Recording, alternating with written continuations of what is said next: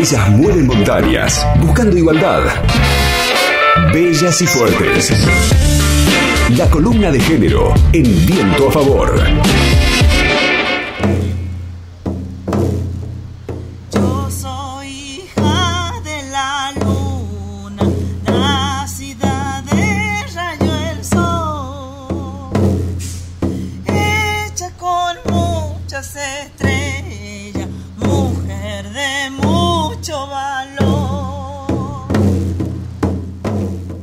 A hacer un ejercicio.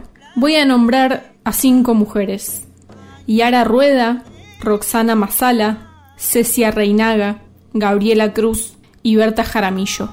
¿Les suena alguno de estos nombres? Los repito. Yara Rueda, Roxana Masala, Cecia Reinaga, Gabriela Cruz y Berta Jaramillo.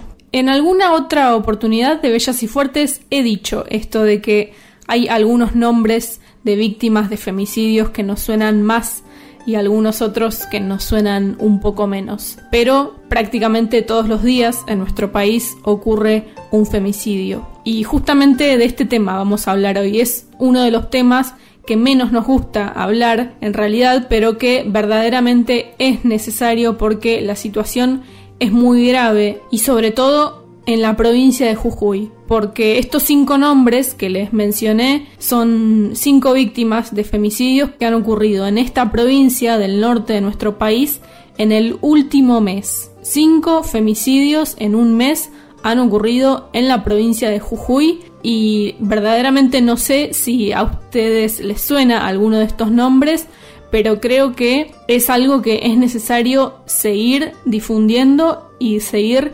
recordando e insistiendo en que no podemos tolerar más esta cantidad de femicidios. Ya sabemos también que los tiempos de información y de noticias están siendo complejos debido a la pandemia del coronavirus que atravesamos, lógicamente con una situación gravísima a nivel sanitario en todos los ministerios de salud, lógicamente aquí en nuestra provincia de Neuquén y en todo el país y cada una de las provincias tiene sus complicaciones debido a la gran cantidad de víctimas que se van sumando diariamente. Sin embargo, a pesar de que la información está centrada en esta temática, no queremos que se deje de lado lo que está ocurriendo respecto a los femicidios, que es verdaderamente muy grave y no solamente por eh, los que están ocurriendo efectivamente eh, allí, por ejemplo, en Jujuy, sino por las movilizaciones que están habiendo eh, en donde en esta provincia, en Jujuy, por ejemplo, llegó a haber una movilización de 10.000 personas que poco se visibilizó en los medios de comunicación. Y así como ha ocurrido esta gran marcha, también han ocurrido otras tantas, donde a pesar de los protocolos y las medidas, lógicamente, que se están pidiendo para mantener la distancia social y de que no se hagan reuniones, lógicamente son situaciones que están saturando a la sociedad, a las mujeres sobre todo, porque básicamente estamos pidiendo y están pidiendo las mujeres desde Jujuy que no nos maten. Repito, cinco femicidios en un mes, en el último mes, han ocurrido en Jujuy. Y sobre este tema hablamos con una de las integrantes de la multisectorial de mujeres de Jujuy, Mariana Vargas, quien además es abogada y ella nos retrató un poco qué es lo que está ocurriendo en esa provincia. La situación es muy grave porque lejos de parar eh, hemos tenido prácticamente un femicidio por día.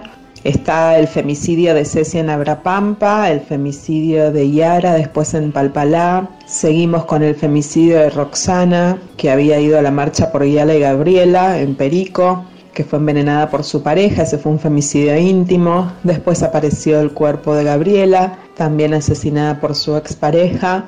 Y eh, la noticia última, cuando ya parecía que no era posible más, porque no nos entra más en realidad de, dolor de estas noticias, eh, en fraile pintado, bueno, fue asesinada una señora ya de edad, Jaramillo, que también un femicidio íntimo, eh, que bueno, replantea todo lo que sufren las mujeres mayores que en realidad van a, reclamar y el planteo es bueno, pero si ya tienen la edad que tienen, no lo podemos sacar siendo él tan viejo, ¿no? Si ya está enfermo.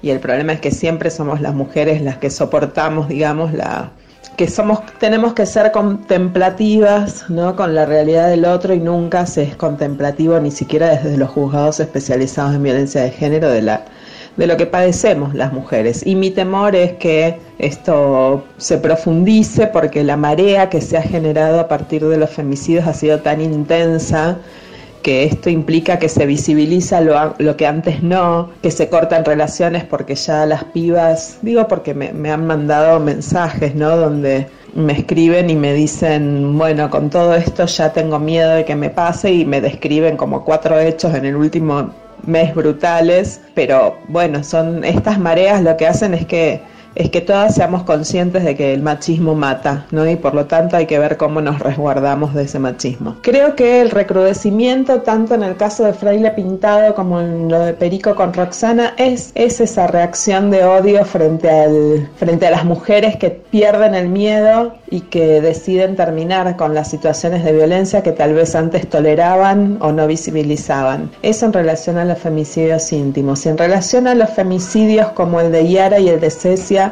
donde se plantean situaciones graves de complicidad, de redes, em, de explotación sexual, creo que tiene que ver con lo que es Jujuy, ¿no? Eh, una provincia de tránsito en algunas cuestiones, eh, y donde hay una íntima relación entre las redes de explotación sexual, la droga y la complicidad estatal. Escuchábamos a la abogada Mariana Vargas de la multisectorial de mujeres de Jujuy y ella hacía referencia a dos tipos de femicidios, ¿no? El femicidio íntimo que es aquel cometido dentro del hogar en general y por parte de parejas o exparejas, pero también aquellos femicidios vinculados con redes de explotación sexual y con contextos y entramados un poco más complejos, ¿no? Esto nos decía Mariana Vargas al respecto. Mira, lo que tenemos eh, en realidad en Jujuy eh, es el secuestro de pibas, por ejemplo, Cintia Tolava desapareció en Santa Clara y, y, nadie, o sea, el Estado no la busca, la busca solo la familia.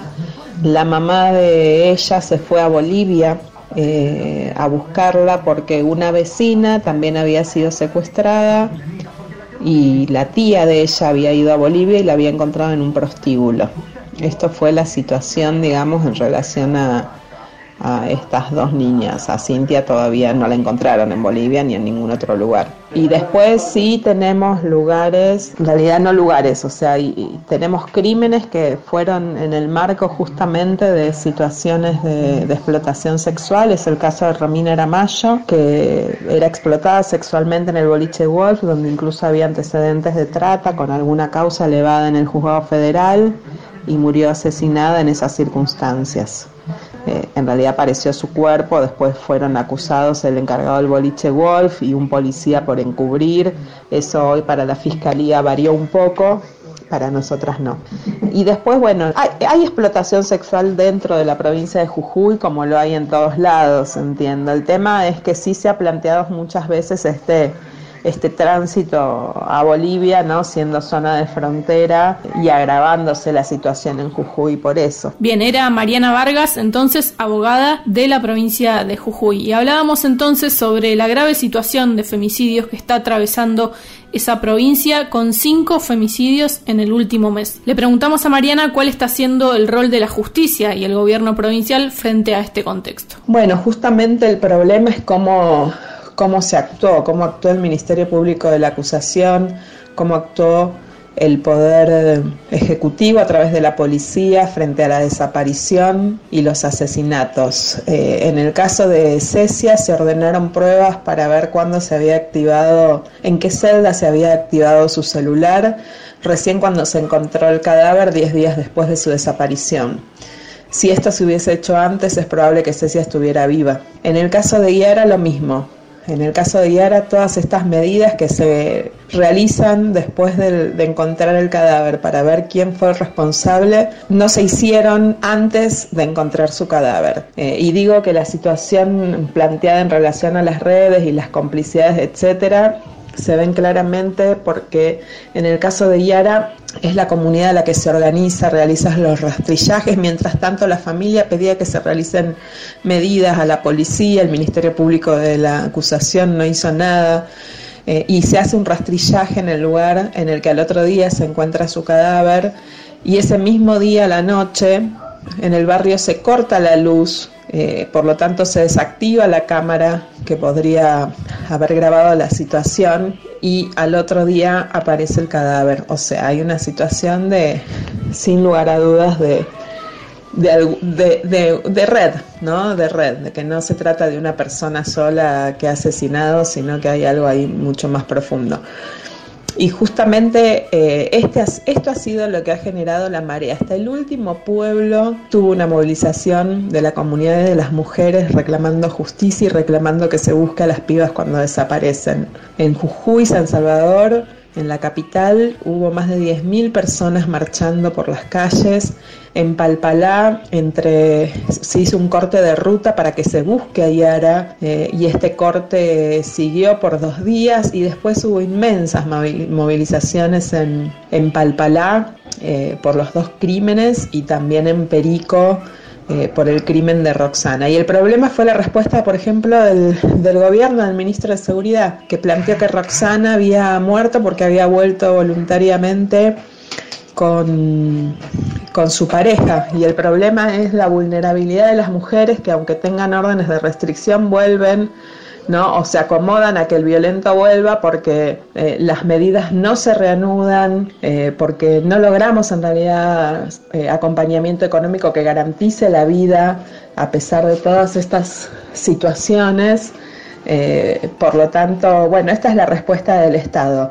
Es lo que se llama un claro feminicidio, que es la responsabilidad del Estado en las muertes de las mujeres en manos de la violencia machista era Mariana Vargas, abogada, integrante de la multisectorial de mujeres de Jujuy y justamente esta organización está reclamando actualmente por esta situación la declaración de la emergencia en violencia contra las mujeres.